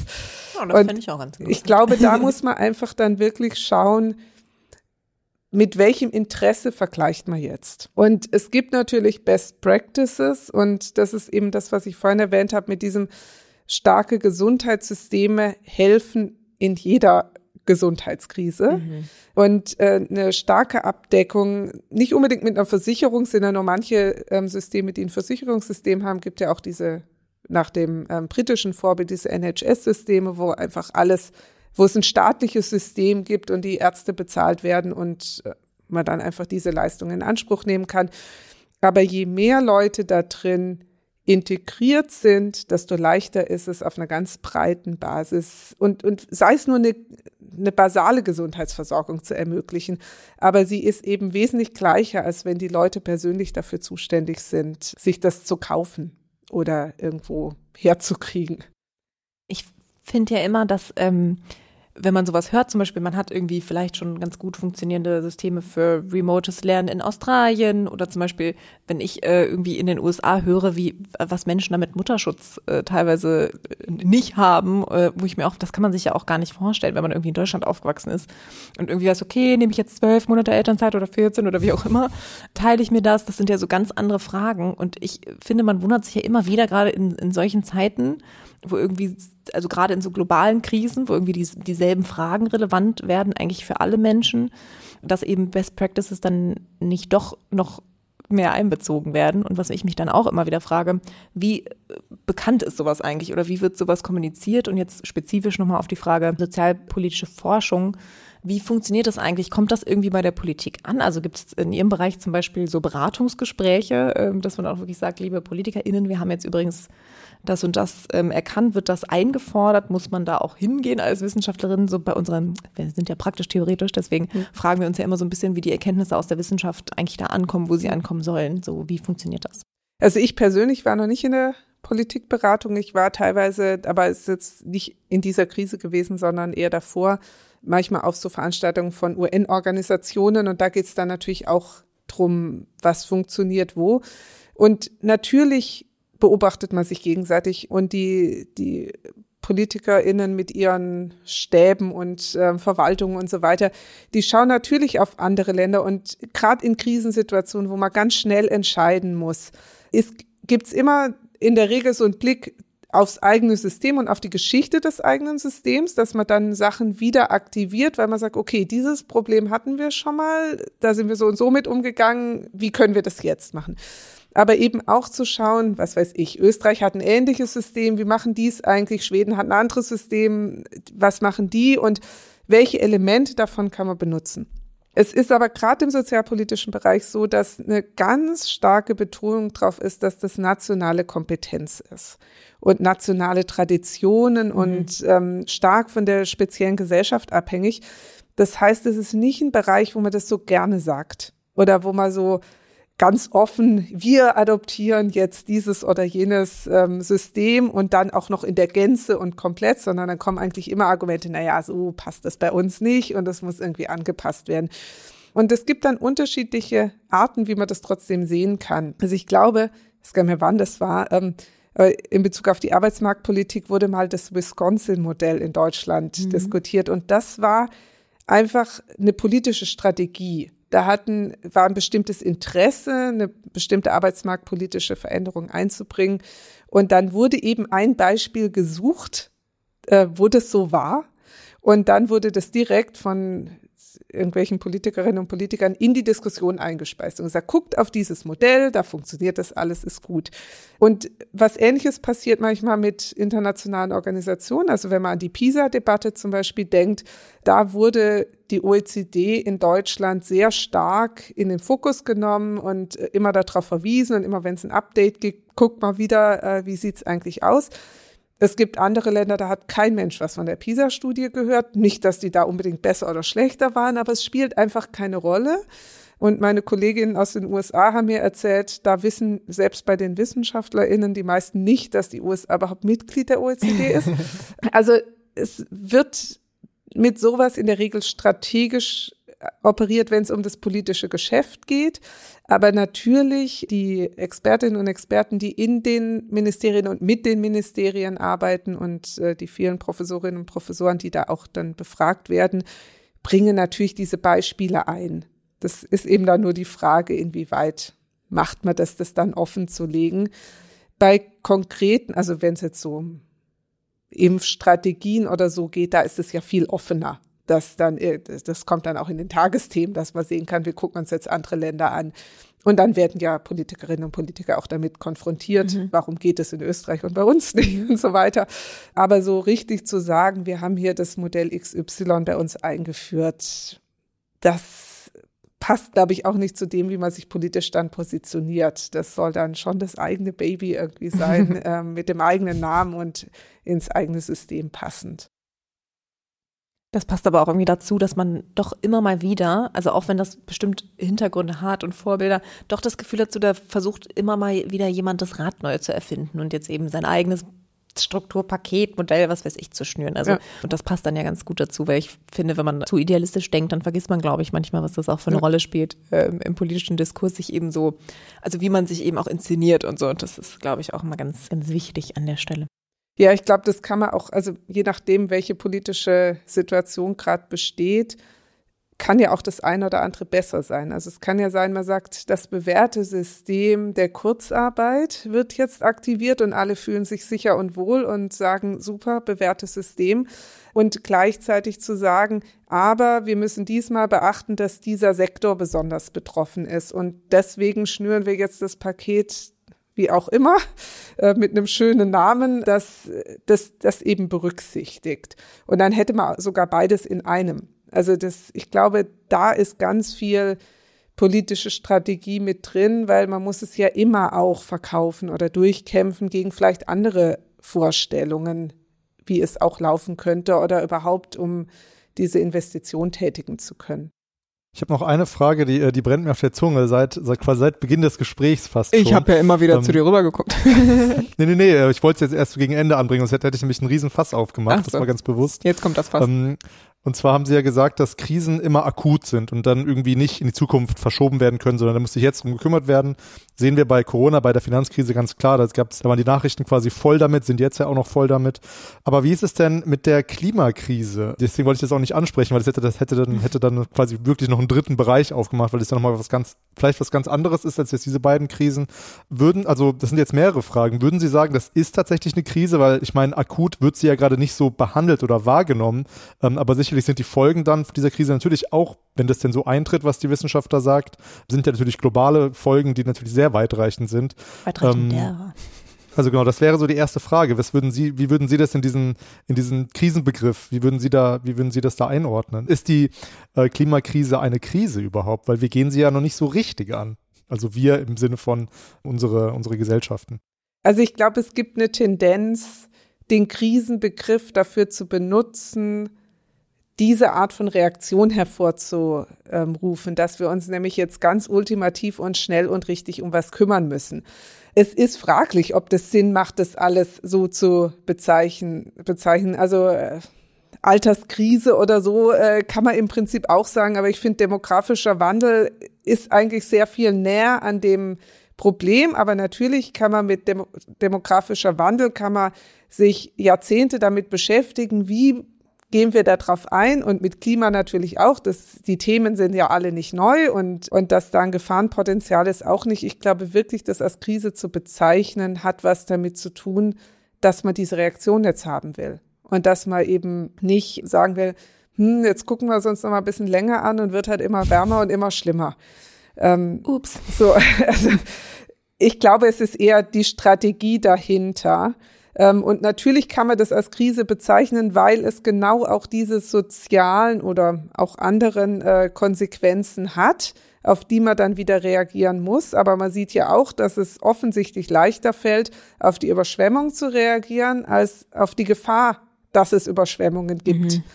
Also von daher würde ich das, würde ich gar nicht so an dem Begriff festmachen. Also jetzt in dem wissenschaftlichen Sinn sollte man den benutzen und so und bedeutet ja immer das Gleiche, sondern ich glaube, dass es eben auch eine politische Strategie ist, ähm, Begrifflichkeiten so oder so zu nutzen und dass man dann eben, und das sieht man ja auch an verschiedenen Veröffentlichungen, im wissenschaftlichen Bereich werden natürlich nochmal ganz andere Begrifflichkeiten benutzt. Und da, um spezifisch zu sein, würde man dann eher weg von dem Krisenbegriff gehen mhm. und sagen, ja, das macht jetzt hier keinen Sinn. Also wenn, dann muss man jetzt schon globale Krise oder Gesundheitskrise oder Epidemiekrise oder irgendwie sowas definieren, damit man da näher rankommt, dass in dem Begriff schon die Beschreibung dessen liegt, was eigentlich da ist. Also so würde ich das eher sehen. Hm. Aber äh, also natürlich halte ich die, die Klimakrise für mindestens so wichtig, wie jetzt auf Corona einzugehen. Also das soll jetzt sozusagen nicht die Bedeutung davon wegnehmen. Aber es mhm. ist natürlich schon so, dass es der Politik sehr viel leichter fällt, auf diese Akutsituationen, an denen man nicht vorbeikommt, zu reagieren, als auf dieses, wenn wir jetzt nicht das und das tun, sehen wir in 30 Jahren eine extreme Verschlechterung. Wahrscheinlich ist das dann auch immer so ein bisschen die Frage, wer hat das aufgebracht, also wer hat zum Beispiel als erster überhaupt Klimakrise in den mhm. Diskurs gebracht? Wahrscheinlich tatsächlich eher diejenigen, die darauf aufmerksam machen wollen, ja. dass eben von Seiten der Politik aus nicht genug passiert. Ne? Also das waren dann wahrscheinlich eher ähm, aktivistische und WissenschaftlerInnen Stimmen, ähm, die das wahrscheinlich dann genau aus dem Grund, um irgendwie die Dringlichkeit klarzumachen, so benannt haben. Ja. Ne? ja, und bei diesen anderen, also jetzt Wirtschaftskrise oder Corona-Krise, also das, ein Teil ist natürlich einfach über die Medien. Ja dass man darüber dann das Gefühl hat, oh je, oh je, jetzt äh, sind hier alle betroffen. Aber es sind halt auch ganz schön viele Leute, die es eben am eigenen Körper, in der eigenen Familie, am eigenen Konto, am eigenen Arbeitsplatz auch spüren. Und da, also ein, ein Teil der Schwierigkeit bis vor kurzem, vor Omikron sozusagen bei Corona, war ja, dass es einfach auch ganz, ganz viele Leute war, die es nicht gespürt hatten. Also die immer nur davon gehört haben, Rücksicht genommen haben, unterschiedlich darauf reagiert haben. Und je abstrakter sowas auf Dauer vereinen ist, desto schwieriger ist es natürlich auch zu akzeptieren, da liegt jetzt wirklich eine Krise vor, die diese krassen Maßnahmen braucht. Mhm. Und ich glaube, an dem Punkt sind wir jetzt, dass eben die Frage, also jetzt merken es sehr viel mehr Leute, aber die Auswirkungen sind nicht mehr so krass. Und, das, und ja. auch die Maßnahmen. Ne? Also ja. Das finde ich nämlich auch interessant, dass es eigentlich viel mehr Menschen plötzlich trifft und wirklich auch ja. jeder sagt, okay, die Einschläge kommen näher, habe ich in den letzten Wochen und Monaten so oft gehört, diesen Satz, dass irgendwie jeder jemanden kannte, der das irgendwie hatte, erkrankt ist oder so. Und man gleichzeitig aber ja das Gefühl hat, die Maßnahmen sind ja viel, also treffen einen ja auch viel weniger. Ist klar, wenn man krank ist, muss man Quarantäne. Ja. Ähm, aber dass man eigentlich viel mehr normal macht. Also wenn ich mir Homeoffice-Pflicht äh, anschaue und dann aber ähm, mir angucke, wer alles zur Arbeit fährt, ja. habe ich nicht das Gefühl, dass, äh, also so von meinem Weg auch selber zur Arbeit, habe ich nicht so das Gefühl, dass ja. wirklich so viele Menschen noch im Homeoffice bleiben, was ja wirklich, also im ja. März 2020 hat sich das ja wirklich wie der komplette Shutdown angefühlt. So sind keine Autos mehr auf der Straße gefahren. Ja. Das, das kann man, das hat man ja jetzt schon fast wieder vergessen. Mhm. Das so Aber hart. da haben halt alle die Bedrohung sehr stark gespürt, ja. weil man es nicht abschätzen konnte.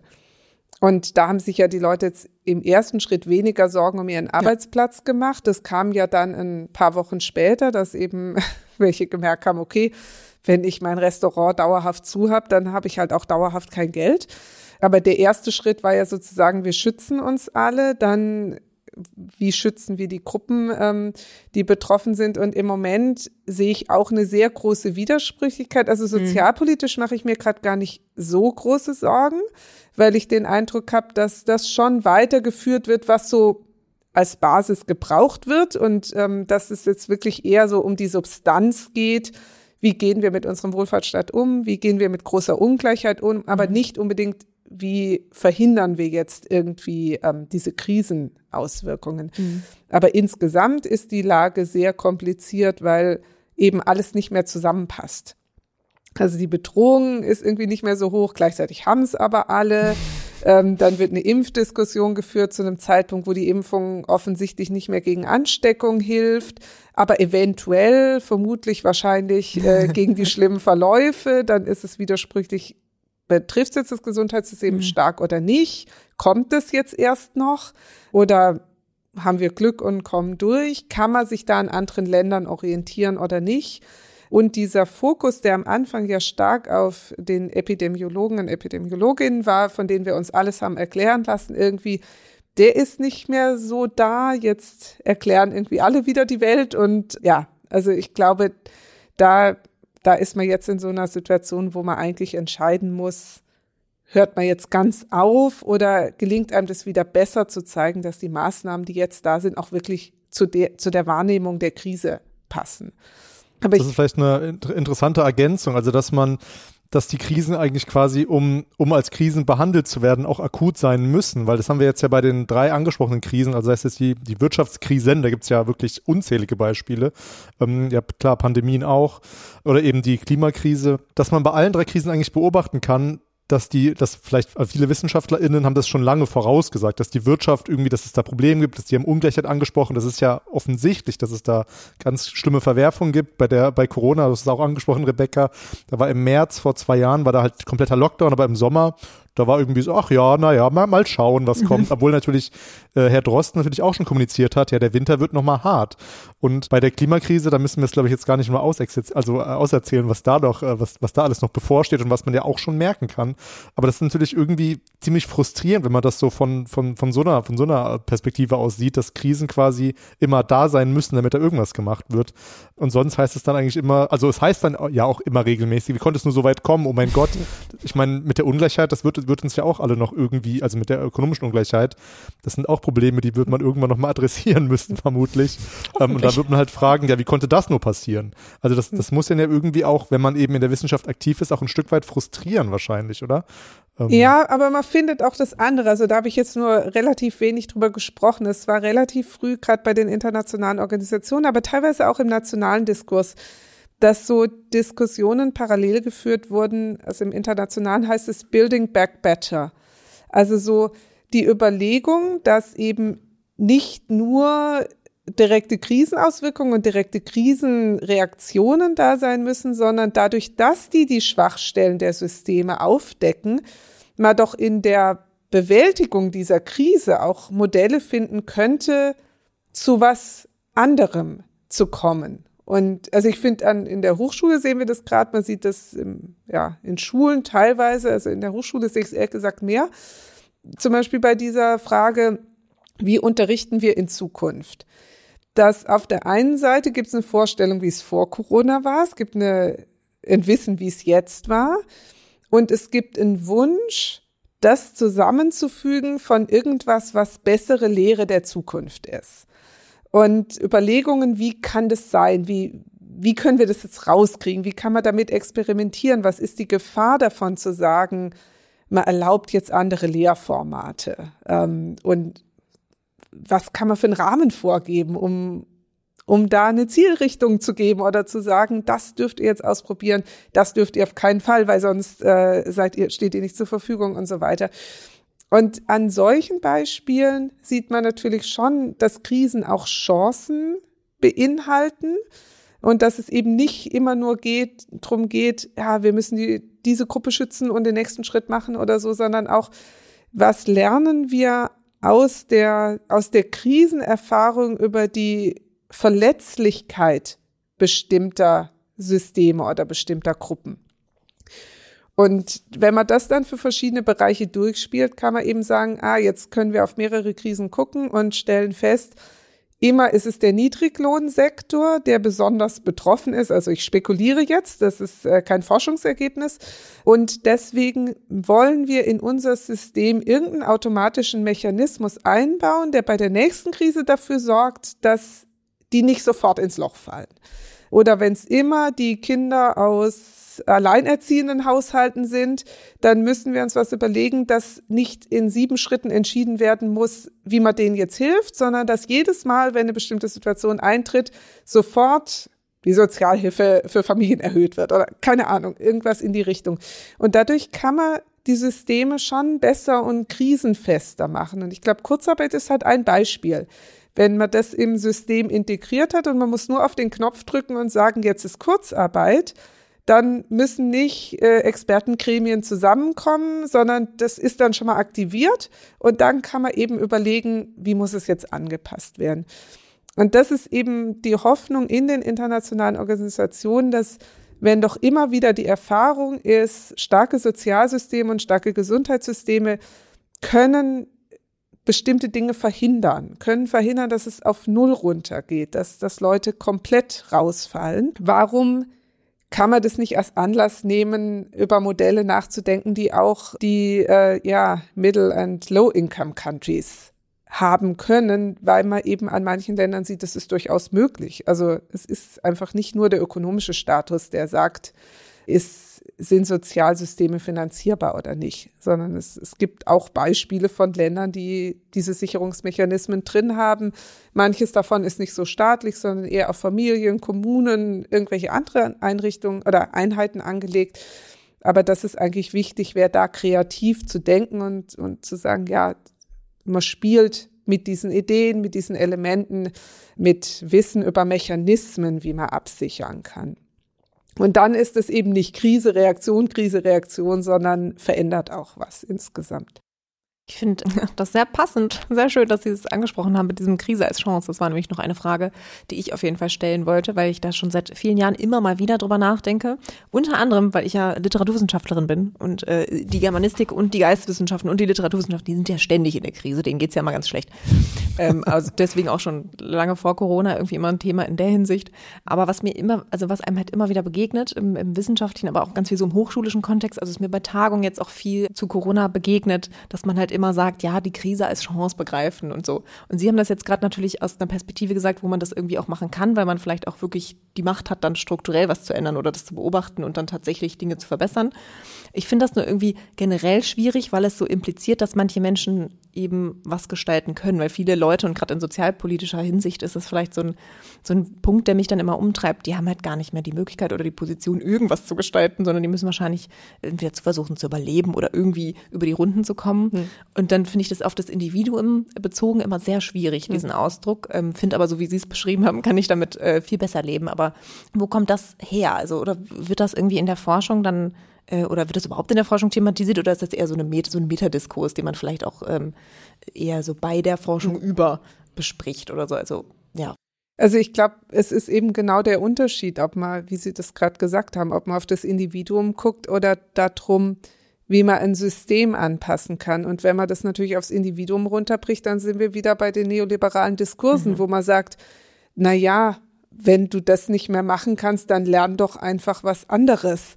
Und es ist vielleicht überhaupt keine Möglichkeit, jetzt was anderes zu lernen oder ja, es gibt die Situation irgendwo nicht her oder du verlierst den Arbeitsplatz, weil du dich um deine Kinder kümmern musst und kommst hinterher nicht mehr in der gleichen Art rein oder so.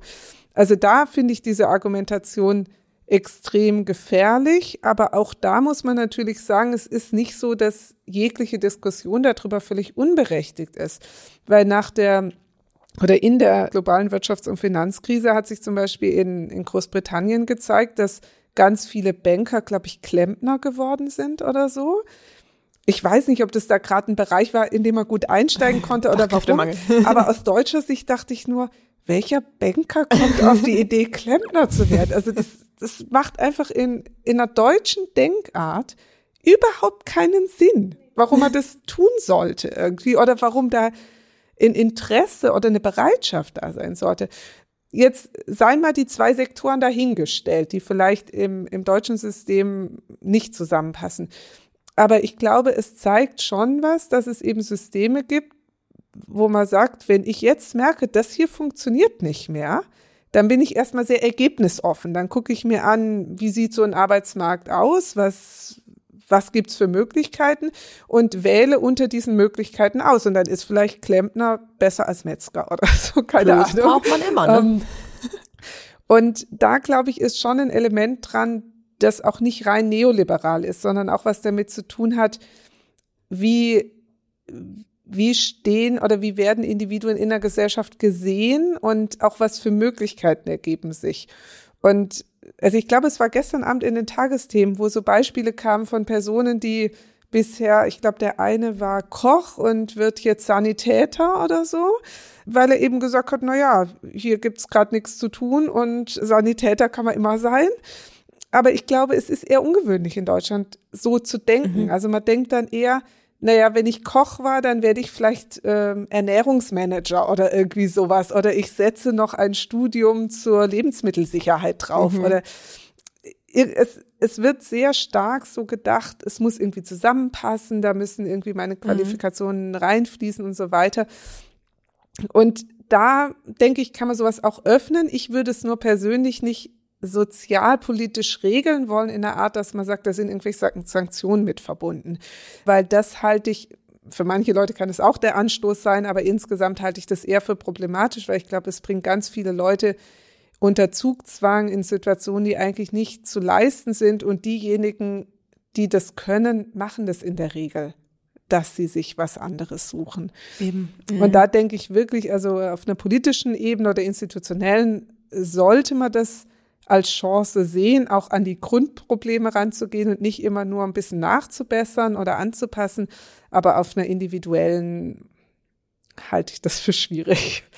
Das finde ich noch, fand ich einfach nochmal ganz wichtig, diesen, diese unterschiedlichen Dimensionen da nochmal aufzumachen, weil natürlich, also ich finde zum Beispiel auch super, dass jetzt endlich eine vernünftige Homeoffice-Debatte irgendwie angestoßen wurde, dass da jetzt auch irgendwie was passiert und sich was bewegt und auch da ist es ja so, dass zum Beispiel Studierende, die vielleicht sagen wir mal, irgendwie äh, körperliche Behinderung haben oder zum Beispiel, was weiß ich, auch Agoraphobie, es kann ja alles sein, äh, weswegen man aber plötzlich besser in der Lage war, an Seminaren teilzunehmen, weil sie eben plötzlich einfach digital stattgefunden haben. Also ja. es gibt ja ganz viele unterschiedliche Situationen von Menschen, in denen ähm, das jetzt extrem geholfen hat und in denen es irgendwie vielen Menschen, wo auch irgendwie, ich glaube, das habe ich auch mal bei Twitter gelesen, wo jemand im Rollstuhl gesagt hat, ich kann an manchen, konnte an manchen Theaterstücken oder so, es gab einfach nicht barrierefreie Eingänge, so ich konnte ja. da nie hin und dann wurde das live gestreamt und dann konnte ich das irgendwie erleben und das sind ja dann auch immer so die, die Positivbeispiele. Also das war jetzt wieder sehr einzelne, aber die Homeoffice-Debatte wäre ja wieder ja. was eher strukturelleres und das ist natürlich total wichtig. Also auf jeden Fall äh, kann, kann Krise auch immer mal als Chance begriffen werden. Ich, ich, mir ist es nur aufgefallen, dass es eben manchmal nicht so getrennt wird, ob das ja. jetzt eben irgendwie der Staat oder die PolitikerInnen ja. oder so sind oder eben das Individuum. Und das fand ich ja. äh, immer so ein bisschen ja. schwierig. Ja, und das ist halt auch was, was man tatsächlich jetzt erstmal sehen muss. Also das ist natürlich nicht außerhalb des Wahrscheinlichen, dass in einem Jahr Leute sehr alleingelassen sind weil man eben dann bestimmte Maßnahmen beendet mhm. und dann eben feststellt, ja, aber für manche war es halt nicht beendet. Also ja. ich erwarte zum Beispiel, dass für den Veranstaltungssektor das noch sehr lange geht, ähm, weil wir uns auch abgewöhnt haben, diese großen Veranstaltungen gut zu finden. Und es braucht bestimmt eine ganze Weile, bis da was Neues draus entstanden ist. Und es gibt halt Leute, die sind kreativ mit ihrer Gesamtsituation, also sowohl das Inhaltliche, was sie tun, aber auch mit ihrer Lebenssituation und die kommen dann da drin klar und es gibt eben andere, für die ist es schwer, wenn sie jetzt 20 Jahre es immer so gemacht haben und jetzt zwei Jahre gar nicht konnten oder dann vielleicht drei Jahre gar nicht konnten. Mhm dann in eine komplett veränderte Situation zu kommen, wo plötzlich niemand mehr das so will, wie sie das vorher mal gelernt haben. Und in welchen Dimensionen das passiert, das wissen wir eben noch nicht. Wenn das natürlich ganz Vereinzeltes sind, dann kann ein System da prima mit umgehen. Aber wenn das ganze Gruppen sind, dann wird es zum Problem und dann muss man eben gucken, kann man es gestalten, will man es gestalten und was für neue Ungleichheiten, wie auch immer die dann gestrickt sind, das müssen ja nicht mal finanzielle sein, aber einfach auch Integration in der Gesellschaft oder so, was passiert da eigentlich? Und da wird uns diese Krise, nehme ich an, also gerade in Deutschland sehr, sehr viel länger verfolgen, als es bei der Wirtschafts- und Finanzkrise mhm. der Fall war, wo ich sagen würde, ja, gab eine bestimmte Phase, die schwierig war, aber ob das jetzt einen Riesenunterschied in Bezug auf die gesamte Entwicklung gehabt hat, das halte ich dann eher wieder für fraglich. Mhm. Da bin ich auch mal gespannt, äh, wann man mal wieder zu einem 50.000 Leute Konzert gehen will oder so. Ja. Aber schön ist ja auch, dass wir eigentlich äh, jetzt zum Thema Krise als Chance noch, äh, dass wir auch erst dadurch eigentlich angefangen haben, äh, uns auf Home-Podcasting einzustellen. Stimmt. Und dass da wahrscheinlich diese Idee, dass wir das jetzt heute so machen, ähm, noch zur Info für euch da draußen. Ich sitze inzwischen gar nicht mehr in Bielefeld, sondern bin in Berlin und äh, ja, podcaste von hier aus nach Bielefeld, während ihr beide ja, ähm, ja in Bielefeld im Ziff sitzt. Im realen das ist ja Raum. Auch, äh, dass wir diese Idee, diese geniale Idee überhaupt hatten, das ist ja erst möglich geworden durch die, naja. Hybrid. Ja. Wir machen jetzt gerade richtig Hybrid, genau. ernstzunehmendes genau. Hybrid. Ja, ja das ja. ist unsere erste Hybrid-Folge. Genau. äh, hast du noch eine Frage? Äh, ja, wir haben noch eine Frage, die wir nämlich immer zum Schluss stellen. die meinte ich zwar, natürlich nicht. was haben Sie denn äh, zuletzt gelesen? Ähm, ich lese gerade von, ja, ist der Mercier, äh, diese Zugreise nach Lissabon. Lissabon. Ah. Ich habe erfahren, mhm. dass der das Buch davor, wie heißt das, wie hieß das nochmal? Perlmanns Schweigen, das hat er hier geschrieben. Ach, Im, Im Rahmen von so einer ZIF-Forschungsgruppe.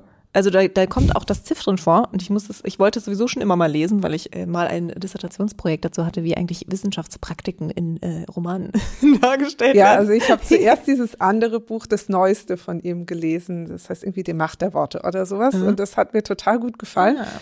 Und dann, also ich hatte ja schon gelesen, dass der auch Professor für Geschichte, glaube ich, ist und sozusagen ein Doppelleben führt. Ja. Und dann hatte eine Kollegin aus der Geschichte gesagt, da hatten wir eine ganz andere Diskussion, ob das gut ankommt, wenn Professorinnen und Professoren auch schriftstellerisch mhm. tätig sind. Und wie die Frage, die Sie vorhin gestellt haben mit der Politikberatung, da gibt es ja auch Kolleginnen und Kollegen, die ja. es mehr oder weniger machen. Und manche überschreiten dann auch so einen Punkt, wo wiederum andere sagen, der produziert sich jetzt nur noch selber und äh, wird zu jedem Thema interviewt, auch wenn das gar nicht mehr die Fachexpertise ist und so weiter.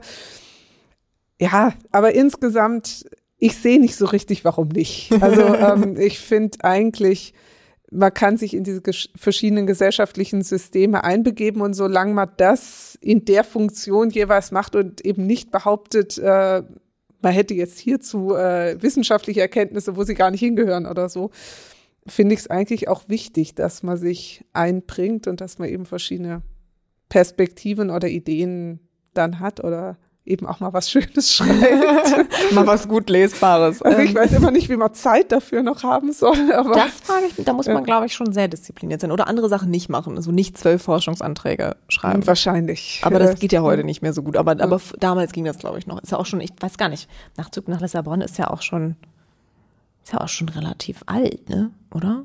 Ja, ich ich weiß es gar nicht. Ich, ich gucke das nach. Es steht dann in den Show Notes. Aber apropos äh, noch lesen und einbringen, wenn die ZuhörerInnen sich jetzt noch ein bisschen zu den Themen, die wir heute besprochen haben, äh, weiter belesen wollen, gibt es da irgendwie so eine ganz gute, einschlägige ähm, Empfehlung? Das ist irgendwie schwerer zu beantworten. Also ich, ich kann mal sagen, was was ich sozusagen regelmäßig im Bereich globale Sozialpolitik ist, äh, lese, ist, es gibt den sogenannten Global Social Policy Digest. Der ist Teil von dem Journal Global Social Policy und da wird quasi, wir haben drei Ausgaben immer und in, der, in diesem Digest wird, wird immer die letzten drei, vier Monate, ähm, was da die internationalen Organisationen so gesagt und getan haben. Und da wird eben unterschieden zwischen Global Social Governance, also eher so die Organisation, wie die sich äh, zueinander verhalten oder was die weltpolitisch vielleicht auch probieren zu tun, aber immer halt mit dem Hintergrund Sozialpolitik. Und dann geht's um globale Umverteilung, um globale Regulierungen, um globale Rechte und verschiedene sozialpolitische Bereiche. Und das ist so was, wenn man irgendwie mitkriegen will, was passiert er der Spur nach. Also es ist keine große Auswertung, sondern einfach so ein bisschen eine Zusammenstellung, die aber auch so ein bisschen mitkommentiert. Mhm. Also so nach dem Motto, überraschenderweise sagt sogar der Währungsfonds das. Oder äh, OECD und ILO haben zusammen eine große Konferenz zu den und den Themen gemacht. Und ich finde das immer ganz schön, weil man erstens so ein bisschen mitkriegt, wo stehen die Diskurse, aber dann auch, wenn man zum Beispiel jetzt über ein Forschungsthema oder äh, Hausarbeitsthema oder so nachdenkt, auch so ein bisschen sehen kann, ah ja, das interessiert mich eigentlich. Mhm. Oder ach so, die veröffentlichen einen Bericht dazu oder der nächste World Development Report äh, beschäftigt sich mit diesem oder jenem Thema. Da kann man ganz viele Anregungen rausziehen, ohne dass man jetzt sich da tief einlesen muss in alle Bereiche und kann sich da eben weiter entwickeln. Und bilden. Das äh, findet ihr natürlich wie immer alles in den Show Notes, brav ähm, aufgeführt. Ja, dann können Und darf wir ich noch eine andere Empfehlung ja, abgeben, nur unbedingt. weil das gerade so gefragt wurde. Äh, das Immer. ist äh, von Mito Sanyal Identity, habe ich gelesen, bevor ich das Mercier-Buch gelesen habe. Und da muss ich sagen, also alle, die sich äh, für so ja, Diversitäts-, Geschlechterdiskurse und so interessieren, das war für mich eins der beeindruckendsten Bücher, das ich überhaupt zu dem Thema gelesen habe. Und dazu ganz viel, ja, also hochschulpolitisch ist falsch, aber das Verhältnis von einer Professorin zu ihrer Studentin und auch die Selbstinszenierung, das geht jetzt an die Kolleginnen und Kollegen, die Selbstinszenierung, die uns in diesen Rollen und Positionen möglich ist ähm, und wie weit man sowas treiben kann oder sollte, ja. das fand ich schon sehr komplex, total faszinierend ja, total. und äh, ja, also relativ voraussetzungsreich, wenn man jetzt noch nie was von Post Postcolonial Studies gehört hat, ist es, glaube ich, schon, schon anspruchsvoll, das zu lesen. Aber ich fand es auch ganz toll, dass ich mich auch sehr gefreut dass es äh, auf der Buchpreisliste äh, immerhin stand. Aber ja, es find, fand ich auch extrem empfehlenswert. Also ganz äh, sehr, sehr schön gemacht. Auch wieder, wenn man sich mit Büchern auseinandersetzt, die ähm, so das Wissenschaftssystem auch so ein bisschen zeigen ja. äh, und vielleicht auch ja. ein bisschen natürlich parodieren, aber alles in der Realität begründet ja, letztlich. Also ähm. Ich muss auch sagen, ich habe ganz viele Kommentare Kommentare dazu gelesen, dass das so unterhaltsam und lustig wäre. ja, also äh, die Elemente hat's. Ich habe aber auch eben ganz viel drin gelesen, wo ich schon eher wichtig fand, dass man sich auch selbst reflektiert und zwar in unterschiedlichen Phasen auch seines Lebens ja. reflektiert, weil sie halt so, ja, so diese Persönlichkeiten drin hat, wo man merkt, okay, ein Teil davon kann man nachvollziehen, ein Teil davon vielleicht gar nicht. Und diese ganze Diskussion zu, darf man sich selber zu etwas machen, mhm. was andere nicht in einem sehen. Und eben zu zeigen, dass man da in einem, also wenn es um geschlechtliche Identität ist, das hat mir aber das Buch wirklich gezeigt, weiter ist, dass wir da inzwischen, also in unserer Gesellschaft sehr viel mehr erlauben. Aber wenn es um Migrationshintergrund geht oder die Zugehörigkeit oder auch nur das Empfinden, dass was Teil von einem ist, dass das doch sehr viel strikter gesehen ja. wird, äh, was man da darf und ähm, ob man sich da umbenennen darf, ob man da seine äußerliche Gestalt, seinen Kleidungsstil, was weiß ich, was mhm. es dann ist. Und dass das so extrem als Betrug empfunden wird, wenn man das tut wo man ja genauso gut sagen könnte, na ja, wenn wir sagen, man kann zwischen den Geschlechtern stehen, dann darf man auch zwischen den Kulturen stehen oder dann darf es nicht davon abhängen, ob die Eltern Bio-Deutsch waren oder so. Das ist ja, das fand ich auch extrem spannend, also und auch sehr provokativ, solche Fragen aufzuwerfen. Ja. Ne? Also ist das irgendwie, ist das dann dasselbe wie Blackfacing, wenn ich irgendwie ne, mir plötzlich das und das anziehe und mich da und dazu ordne? Aber warum darf ich es dann da nicht, wenn es fluid? Also ich fand es auch extrem ja. spannend. Also da kann man sehr viel drüber nachdenken und glaube ich auch gut drüber diskutieren. Ähm, ja. Fand ich auch sehr gut. Ja, also auch von mir noch äh, eine unterschriebene ähm, Empfehlung dafür. vielen, vielen Dank auf jeden Fall, dass Sie hier bei uns waren und mit uns immer über unser uns immer wieder ähm, begegnendes Thema auch in diesem Podcast äh, Corona gesprochen haben. Hat uns sehr gefreut, äh, war super spannend. Und man darf nicht immer spannend sagen, aber ich mache es immer noch. Sorry. Äh, wie immer könnt ihr uns auf Twitter folgen und auf Instagram, wo wir immer zu inaktiv sind. Ähm, das ist auch schon immer dasselbe. Falls ihr nicht so auf den sozialen Medien unterwegs seid, könnt ihr uns auch eine E-Mail schreiben unter praktisch theoretisch at uni-bielefeld.de. Gerne mit Hinweisen auch, über welche Themen ihr vielleicht gerne mal was hören würdet, mit wem ihr, mit wem wir mal sprechen sollen, so rum. Und wir freuen uns auch immer über Sterne. Mittlerweile auch bei Spotify möglich. Nicht nur, nicht nur ähm, Apple Podcasts. Also bewertet Stimmt. uns fleißig, äh, liked, kommentiert, teilt. Das, das noch als Aufruf an dieser Stelle. Ja. Ja, vielen Dank auch von mir, dass Sie da waren. Und äh, in diesem Sinne, bis zum nächsten Mal. Bis zum nächsten Mal. Tschüss.